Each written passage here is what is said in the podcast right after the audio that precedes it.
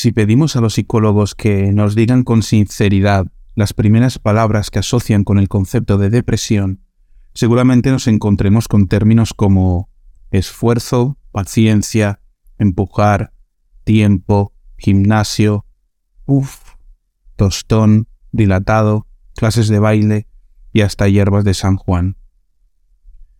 Si hiciéramos esto mismo con los pacientes o las personas que están sufriendo una depresión, nos encontraríamos con cómo lo vive la persona, ¿no? Decepción, derrota, inestabilidad, dolor, resignación, desesperación, pérdida de sentido vital y de futuro, dudas constantes e inseguridad, o esto es muy difícil. Quizá la gente de a pie de calle, como se suele decir, suele asociarlo a términos como sufrimiento, dolor, soledad, miedo, angustia, hundimiento, tristeza, anulación, pozo u oscuridad. Como podemos ver, hay un gran abanico de conceptos asociados a esta dolencia y hoy vamos a hablar un poco sobre ello. Dicen que a través de las palabras el dolor se hace más tangible, que podemos mirarlo como a una criatura oscura, tanto más ajena a nosotros cuanto más cerca la sentimos. Sí, de pronto hacer movilizar al paciente, ¿qué pensáis vosotros? ¿Es una solución o puede ser iatrogénico? Eh, vale.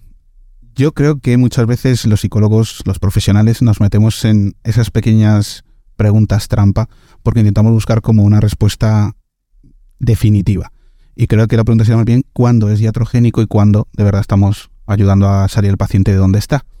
En ese sentido, en el libro Las caras de la depresión, que en un momento dado me recomendó Carmen Soria Saez, eh, hay un planteamiento muy interesante desde la terapia estratégica donde cambian en vez de por qué está deprimido la persona, es cómo está construida esta depresión. Y desde ahí, eh, supongo que si tú respondes esa pregunta sobre el papel, se parecería bastante en lo que David Hernández Camuñas llamaría análisis funcional, de cómo está generado algo. Si se hace adecuadamente esa evaluación, yo diría que podemos responder a ese cuándo. O sea, cuándo eh, sería interesante meter esa palanca y notaría respuesta cuándo es iatrogénico y cuándo no. O sea, espera, espera. Desde el psicoanálisis. No, no, dime, dime, dime. No, que, que, menudo rollo ha soltado para decir la, clásica respuesta del psicólogo, que es depende. Por supuesto, por supuesto, pero habíamos quedado en que lo íbamos a poner bonito. Eh, desde el psicoanálisis, eh, muchas veces no se pone el foco solo en, el hecho de la pérdida, sino más bien en lo que el significado que la persona le da a la, pérdida. Es decir, que en última instancia lo deja como una persona incapaz de conseguir sus metas. Eso es importante, sobre todo desde los intentos de solución que va a tener, que va a reforzar la idea de que no es capaz de llegar a donde él quiere estar. Esto es una idea que os dejo aquí, que me gustaría desarrollar más adelante en el podcast, en este debate, pero os la planteo después de recoger la pregunta. ¿Qué opináis vosotros y cómo lo veis? Yo creo que está guay, aunque te haya parecido un poco que, hayas eh, empezado eh, colocando ese contexto de depende de cada caso, porque si no ya entramos a polarizarnos y está guay que, nos coloquemos ahí, ¿no? Eh, por contextualizar un poco de dónde viene este, por qué hacemos este podcast, una de las herramientas, las técnicas, de las pautas que más utilizamos o que más se recomienda para el tratamiento de la depresión es la activación conductual, que es esa, técnica que es de, corte más cognitivo-conductual, de, de ACT, que promueve pues que, el, que la persona se active y empiece a tener experiencias positivas y eso de alguna forma contribuye positivamente a la recuperación de su, de su estado depresivo, ¿no? Yo cuando os planteé el podcast, eh, era como este tema para el capítulo, tenía como muy claro que hay un conflicto entre cuando yo siento que activar a un paciente puede ser una solución o también puede ser un acto agresivo. Pero luego también me quedé pensando en por qué tenía yo esa duda, ¿no? Y no sé si vosotros detectáis un tipo de paciente, eh, bueno, te decía antes que si ibas a hablar de esto en la introducción, Carmen, porque ese, ese perfil de como de depresivo endógeno eh, es como muy exigente, como, como muy... se parece un poco al perfil anancástico, lo soluciona todo desde la obligación, desde la, desde la acción, desde el tener que hacer y la activación conductual. La solución que estamos proponiendo al paciente es tienes que hacer, tienes que tirar de fuerza de voluntad, tienes que y no sé si ahí estaríamos también reforzando patología. No sé si me estáis entendiendo o me estoy liando un poco. Sí, te estoy entendiendo.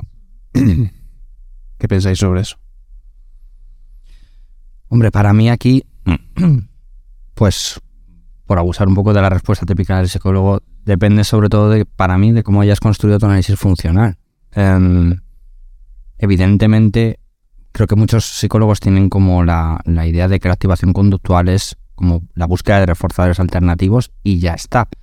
Y no es para nada así. Eh, tienes que tener muy claro que hacia dónde se va a dirigir la persona, qué herramientas tiene la persona para dirigirse hacia allí, qué estímulo se va a encontrar allí em, y sobre todo qué sentido tiene que tú la muevas hacia allí.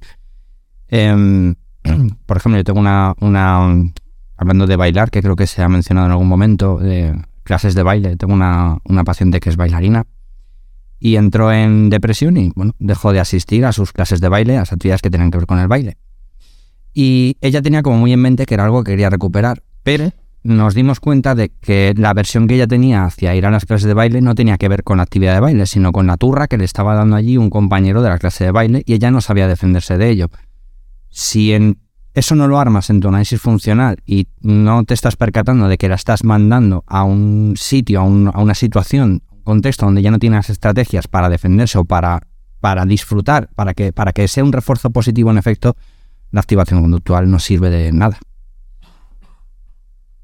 ¿Vosotros qué pensáis? Sí, yo veo un poco en ese sentido, ¿no? Lo que decía en, en la intro tiene que ver con esto, ¿no? Es decir, si la persona parte, si la depresión parte de la rendición y lo que vamos a hacer es colocarnos de una manera como muy compulsiva, porque yo creo que ahí es donde está también el problema que el terapeuta se asusta porque el paciente se ha dejado de mover, entonces de ahí vamos directamente a la activación conductual, ¿no? a, la movilización. Se asusta a lo mejor no solo porque se ha dejado mover, sino porque el propio paciente le dice al terapeuta constantemente que quiere moverse y no es capaz de hacerlo, ¿no? Entonces te mete a ti de, forma obsesiva en, vale, ¿cómo hago que te muevas? Y ahí no sé si nos lo estamos planteando bien, ¿no? El problema es que no se mueve. Yo creo que no es... Yo creo que el problema es que nosotros queremos que mejore y no mejora. Nos angustiamos. Empezamos a proponer quizás a veces más cosas, ¿no? De las que puede, las que puede llegar a hacer. Pero porque siempre se empieza por ahí. ¿Por dónde? Generalmente cuando se trata de una depresión, se tiende a empezar por una movilización. Es como la inercia básica, sí. Es el primer impulso. Que haz cosas. Muévete, pues, espabila. Como se te han quitado las ganas, pues... Como, como, hacer que reaccione, ¿no? De alguna forma. Es como una, una tendencia a querer que el paciente se active. Es coherente, ¿no? Hay que decir, hay, dentro de que luego, cuando entendemos la técnica, entendemos la, la depresión, ya vemos que no es el camino más adecuado, pero sí que, que es como muy primario, ¿no? Debido que el problema está en que hay una falta de movimiento, pues voy a intentar introducir movimiento de la misma manera que si tienes un cuadro muy activado de ansiedad, pues tu primera reacción va a ser eh, ayudarle a que la disminuya, técnicas de relajación y tal. Entonces, lo que pasa es que a lo mejor en ese caso no notamos tanto una posible iatrogenia como si la estamos notando en la depresión.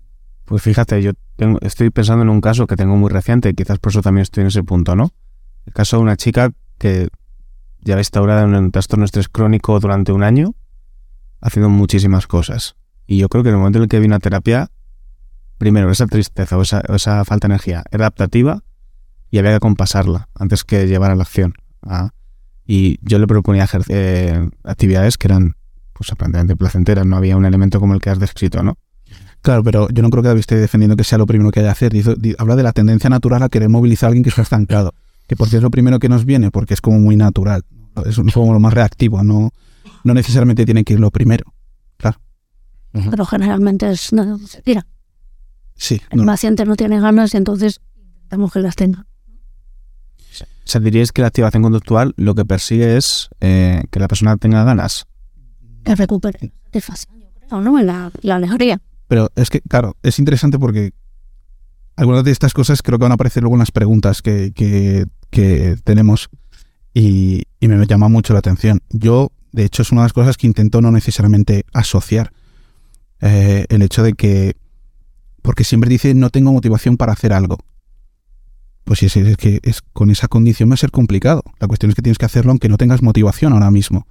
La idea es que eh, en la medida en la que la persona se expone dentro de ese análisis funcional, empieza a entrar en contacto con otras formas de sentirse, con otras maneras que vayan de forma natural fomentando que él vuelva a querer repetir, pero no esperar a que tenga motivación para poder hacerlo, porque eso no va a ocurrir nunca. creo que esa es la trampa en la que se meten ellos y es una de las cosas que yo intento no asociar siempre en la consulta. Claro, sí, yo creo que esa es una de las practicidades de la técnica, que es como que no te tienes que estar chocando frontalmente todo el rato en el debate con el paciente, sino que de alguna forma es como, bueno, tú empieza, como la motivación vendrá luego, ¿no? Tú empieza y la, motivación vendrá luego. Pero buscando, o sea, pensando en qué es lo que te, qué es lo que te trae la técnica, yo creo que es lo que ha dicho Carmen, te trae satisfacción, disfrute, diría también si son actividades placenteras, y creo que también como recuperar la autonomía, ¿no? El paciente con depresión es como que se va abandonando áreas de su vida que son importantes, pues por ejemplo se me ocurre el caso de un padre, ¿no? O de una madre, de una persona que le importe mucho algo y ve que está descuidando por la relación con sus hijos o descuidando algo que sea importante. Y esa activación va generando otra vez como sensación, sensación de, pues estoy volviendo a ser buen padre, estoy volviendo a hacer lo que, lo que sé. Aunque no empieces con esa tarea en concreto, pero como que la persona va enganchando otra vez con la sensación de, no sé, yo me siento, si pienso en mí, yo me siento mucho mejor cuando me siento activo, cuando siento que estoy cumpliendo con mis tareas, cuando estoy cumpliendo. Que no suele funcionar entonces. Porque a ver si estamos hablando de esto, tiene un poco que ver con que no funciona, ¿no? Nos metemos a hacer moti- nos metemos a hacer motivación conductual y no arrancan. Porque es el propio trastorno, es lo que, o sea, como decirle a una persona con ansiedad que se relaje, ¿no? O duérmete, Claro, efectivamente.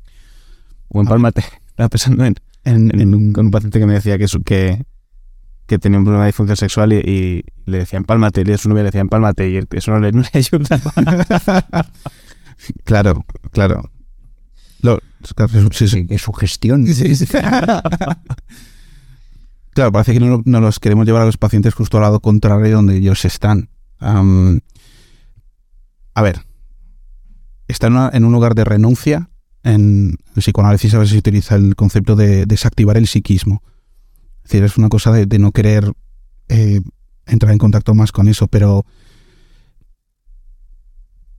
os cuento más o menos el, asunto. Se supone que la persona se ha colocado en una situación que es irresoluble. Es decir, tiene un deseo que no es capaz de dejar de desear, de querer eso que quiere, pero tampoco es capaz de conseguirlo. Él intenta, su intento de solución es intentar acceder a, esa meta, a ese objetivo y sigue sin conseguirlo. Al final acaba terminando depresión, se siente incapaz y, renuncia a eso. Pero eso no, el que renuncie a conseguirlo no significa que deje de quererlo. Por eso sufre. No sé si me estoy haciendo entender. Entonces, eh, claro, sacar a la persona desde ahí, o sea, creo que muchas veces no funciona porque estamos, parece que estamos intentando compensar al paciente con otras cosas. Coño, es que sí, me puedo ir a clases de baile, pero es que yo no quiero las putas clases de baile, perdón. No sé si esto se puede decir en un podcast. Lo que quiero, lo que yo, he hecho empalmate, o sea, mira, Ah, vale. Eh, lo que quiero es, pues, esta pérdida dolorosa que puede ser un accidente de un hijo, puede ser un, un fin de una relación, me han echado del trabajo que tanta categoría me daba, no sé qué puede ser, pero la cuestión es que parece que ofrecemos alternativas como para compensar y la persona de alguna forma sabe que no va a llenar ese vacío, pero no es un mecanismo de sustitución. Me- no sé si me, me estoy mirando raro, no sé si me, me estoy siguiendo. Te, te miro porque yo creo que va por ahí. O sea, lo que no vale es mandar a todo el mundo al gimnasio o, o hacer actividades que más o menos pueden venirnos a todos a la cabeza, ¿no? Y que efectivamente lo importante es la pérdida. Si no trabajas en la pérdida que está teniendo la persona, da igual que lo muevas. Porque, porque no se va a sentir compensado. Claro. Yo estoy de acuerdo con lo que estáis diciendo, ¿eh? y creo que en eso es verdad que a veces los terapeutas podemos pecar como de pensar, pues eso, el- estamos haciendo cachondeo con las clases de baile, ¿no? Pero pensar, por mientras las clases de baile, a lo mejor esa persona no necesita clases de baile, o por ejemplo, no necesita actividades que sean a través de lo social, que es como que siempre nos enfocamos ahí, en lo social, lo social, lo social. Pero además de eso, yo creo que el problema es que la técnica o la, o la pauta o la intervención viene desde, la desde el esfuerzo. Y precisamente los pacientes depresivos lo que no tienen ganas es de forzarse. Entonces, claro, ahí te pegas una hostia ya de primeras. Pero yo vuelvo un poco a lo de antes. Entonces, que no estaba bien construida la técnica. Eh, me explico. El análisis. Bueno, por defecto era análisis, pero, pero si tú has diseñado unas estrategias de activación en las que el paciente no va a poder responder porque no tiene fuerza, porque no tiene la motivación suficiente, es que no has armado bien la técnica. Esto es mi perspectiva y es lo que dices, no hay que siempre mandarle a clases de boxeo ni a clases de deporte. Bueno, vamos a ver qué sí puede hacer. Eh, o vamos a hablar de este contenido del trabajo que vosotros estáis diciendo ahora muy bien ahora, que tiene que ver con la pérdida, que no es menester de la técnica de activación conductual. Esa activación conductual sirve para lo que sirve, en los escenarios en los que quepa. Pero cuando quepa la tienes que armar bien tú como terapeuta. Entonces, como que me parece que son dos trabajos distintos de los que estáis hablando aquí. Yo creo que son complementarios. No, no, no. eh, y de hecho, muchas veces dentro de ese intento de activación hay que, eh, que creo que muchas veces el terapeuta se olvida de eso, hablar de las expectativas con las que va el paciente, porque Total. sí, me voy a activar y creo que me va a sentir, no, no, es que a lo mejor, pues sí, quedé con mis amigos, pero no sé, todo es gris, al final sí, te ríes un rato, pero, o sea, claro, hay que colocar a la persona en que no se va a sentir extraordinariamente diferente por el hecho de estar, ¿no? Es una cosa que va a requerir constancia y, y perseverancia, ¿no? Entonces, Sí. De hecho, yo creo que la, la depresión, uno de los problemas, o cuando yo pienso en casos, se empieza a complicar más cuando, porque yo, o sea, por la, por la propia forma de funcionar de la depresión, porque la persona de- cabeza quiere o, o- o se culpa de no poder estar bien, de no poder disfrutar de las cosas que antes hacía, y incluso son ellos los que te plantean, quiero hacer, quiero recuperar cierta actividad o quiero hacer no sé qué, y tú empujas en esa dirección porque el paciente te lo está pidiendo, pero es que en realidad estás reforzando la depresión porque es que no puede realmente. Que eso fomentas con lo que dice David de, de que, de que estás, pues no estás eligiendo bien la activación. de hecho estás fomentando ese sentimiento de, impo- de impotencia, de incapacidad, ¿no? De, y, esa es la intervención iatrogénica, ¿no? Es justo lo que estamos hablando. Entonces, capacidad de tener que aceptar que no ha salido adelante de lo que sea, ¿no? exactamente. Que también es muy importante aquí, ¿no? Que al final se rinde el paciente, ujú. Porque efectivamente ha sentido un fracaso y, el no poder incorporar el fracaso de una manera natural es lo que le lleva a la depresión, a la rendición. Pero para mí hay- ese es como el primer paso, pero hay un segundo, porque no creo que sea una cuestión de que no ha podido integrarlo. O sea, ahora esta es como mi situación, por así decirlo. Pero no es una cuestión que tenga que ver solo como con el presente. Es decir, esta es mi situación ahora, pero creo que la depresión aparece también con el sentimiento de desesperanza. Es como, ahora estoy así, pero es que no anticipo que vaya a poder estar de otra manera, ¿no? Como que, como que creo que no, no voy a conseguir salir de esto. Entonces ahí, en esa desesperanza, creo que es cuando se pone ya el, el tremendo broche, ¿no? Para, para este tipo de perfil. Es una cosa que, que abarca también el futuro. No es estoy así, es que no voy a poder dejar de estarlo o no voy a poder conseguir sentirme de otra manera. Y eso es complicado. Mi opinión.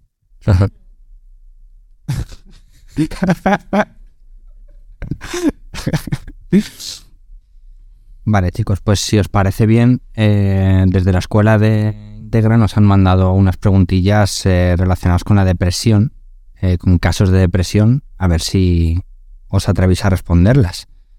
Em, venga, vamos allá.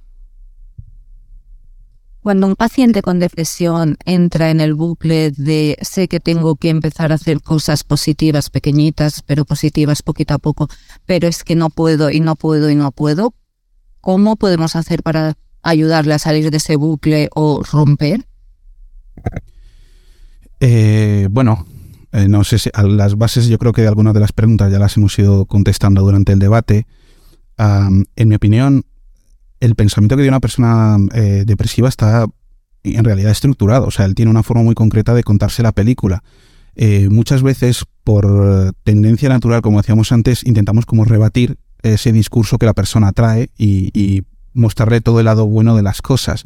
Y, yo creo que eso no necesariamente es funcional. Una cosa que a mí me ha funcionado muchas veces es, en vez de eh, ofrecerle eh, lo bonito de la vida, es intentar que la persona empiece a poner en duda su propio discurso.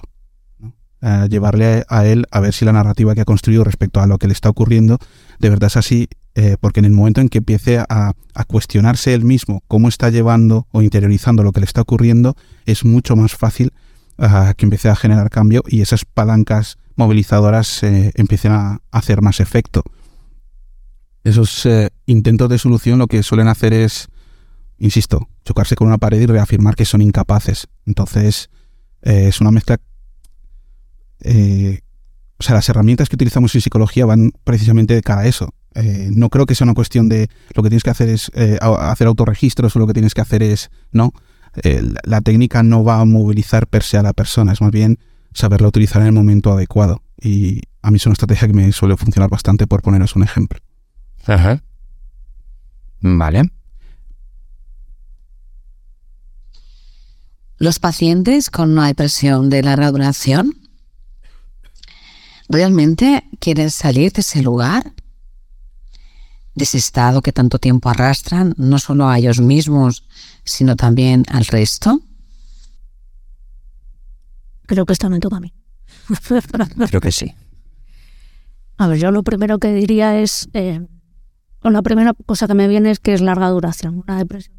Yo particularmente no trabajo con, con ese modelo, sino con depresiones cronificadas. Si normalmente una depresión se ha cronificado, eh, básicamente porque los tratamientos no han funcionado, seguramente porque han sido iatrogénicos en muchas de las ocasiones. Entonces, yo lo primero que haría sería revisar esos tratamientos, revisar el análisis funcional, la evaluación de ese caso, si a mí me llegara, y luego desde el punto de vista de que solemos entender la depresión como algo que la persona tiene de forma voluntaria, ¿no?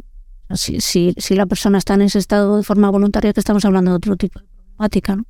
Entonces yo no lo, no lo vería como que quieran salir o no, sino que realmente no pueden, porque ese es uno de los síntomas de, de la propia depresión.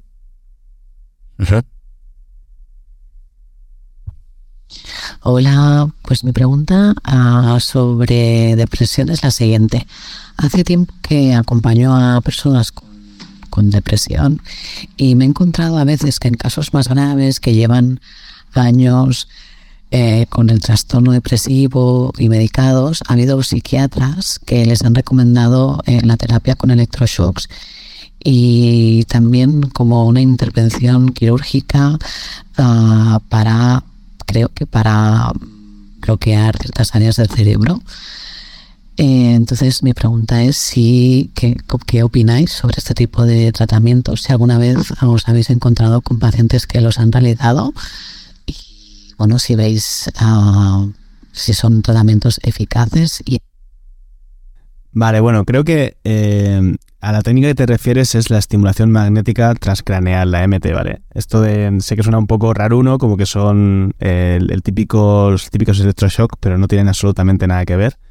Yo no soy experto en, la técnica, yo la conozco porque mm, una compi de la escuela, precisamente Marta, eh, está muy formada en este tema y de hecho pues la, la podríamos preguntar para que nos lo desarrolle ya mucho mejor que yo.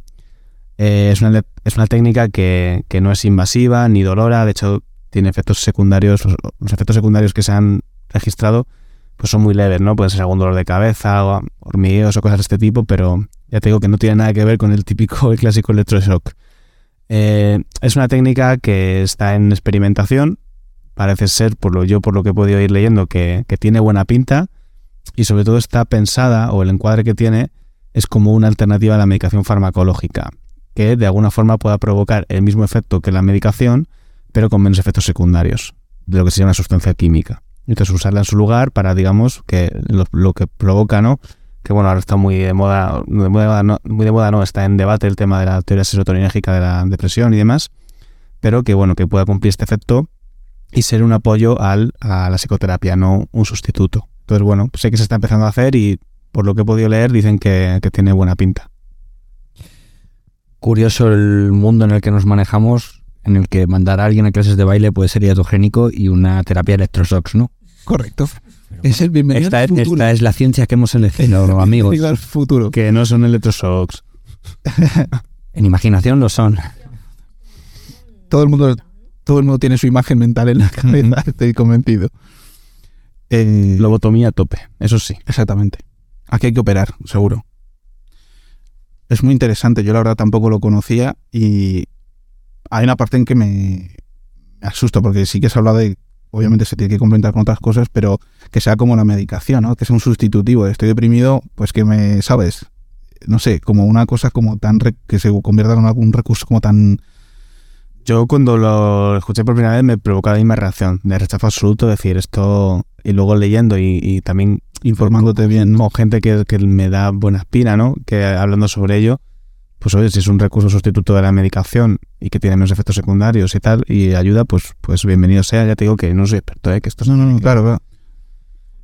Yo también es que este tipo de intervenciones se hacen efectivamente con, con depresiones cronificadas, con personas que llevan muchísimos años en tratamiento y no funcionan nada, ¿no? Ese, ese. A ver, mm, seguramente, no sé, hace años se hacía terapia lumínica, ¿no? A lo mejor el formato es lo que nos chirría, que no sé, que sea como algo, el que se llame electro, no sé qué, nos da miedo y si es otro formato, no sé, si funciona bien, pues ya te digo que bienvenido sea. Bueno, eh, hasta aquí el, el, podcast de hoy. Queríamos hablar de, de, esto de la depresión y la activación. Bueno, la depresión es un tema que daría para muchísimo. Uh -huh.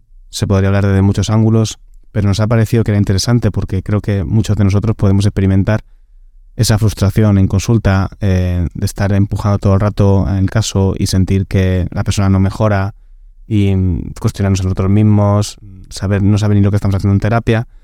Y bueno, yo no sé, de las cosas que hemos hablado, por ejemplo, me quedo con lo que ha dicho David, de que la activación no es tan sencillo como coger y decir, bueno, me saco un listado de, de actividades agradables y le voy proponiendo una tras una al paciente, ¿no? Sino que lo que importa es ser muy analíticos, ser muy finos y ver qué la persona puede hacer, porque si no caemos un poco también en lo que ha dicho antes Carmen, de reforzar el, el propio estigma de la depresión, y es que, joder, no hace porque no le da la gana, y es que, igual que la persona que tiene un problema de anorexia eh, no come porque le produce una ansiedad terrible, pero la persona que está deprimida pues no puede hacer, ¿no? Y estaríamos reforzando la impotencia, también como ha dicho Cristian, si nosotros empujamos todo el rato en esa dirección. Así que nada, esperemos que, que os haya molado, que hayáis aprendido un poquito. Estamos cambiando un poco el formato del podcast para hacerlo más, más clínico, si lo queremos llamar así, para que os llevéis más información y podéis pues eh, comentar, darnos vuestra impresión, vuestras impresiones y si hay un tema que os interese especialmente, pues también nos lo hacéis llegar. En la escuela tenemos, eh, acabamos de tener, queríamos hacer este podcast ligado a la supervisión de casos que iba a hacer Gisela, pero creo que ya llegamos un poquito tarde. Aún así, lo que sí que tenéis disponible dentro es el monográfico, que a mí me gustó mucho porque me pareció un enfoque distinto para la depresión y todos los contenidos que ya son un montón, ya no lo voy a mencionar porque entonces el podcast sería a, a tres, horas. a tres horas. Así que nada, si queréis eh, ser parte de esto, pues podéis eh, participar en la escuela, os dejaremos el enlace en la nota del programa. Eh, por mi parte hasta aquí, no sé si queréis añadir alguna cosita más. Que arméis bien vuestros análisis funcionales, por favor. Y os apuntéis a clases de baile. Eh, ¿Cómo? ¿Más clínicos has dicho? nada, nada. Yo daros las gracias por escuchar y nos vemos, nos oímos en la próxima. Venga, hasta luego. Chao.